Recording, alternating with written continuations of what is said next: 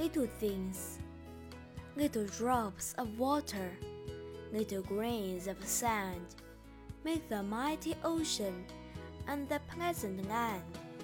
So the little moments, humble though they may be, make the mighty ages of eternity.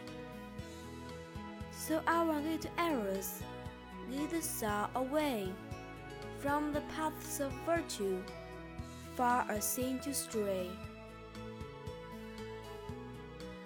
Little deeds of kindness, little words of love, help to make the earth happy, like the heaven above.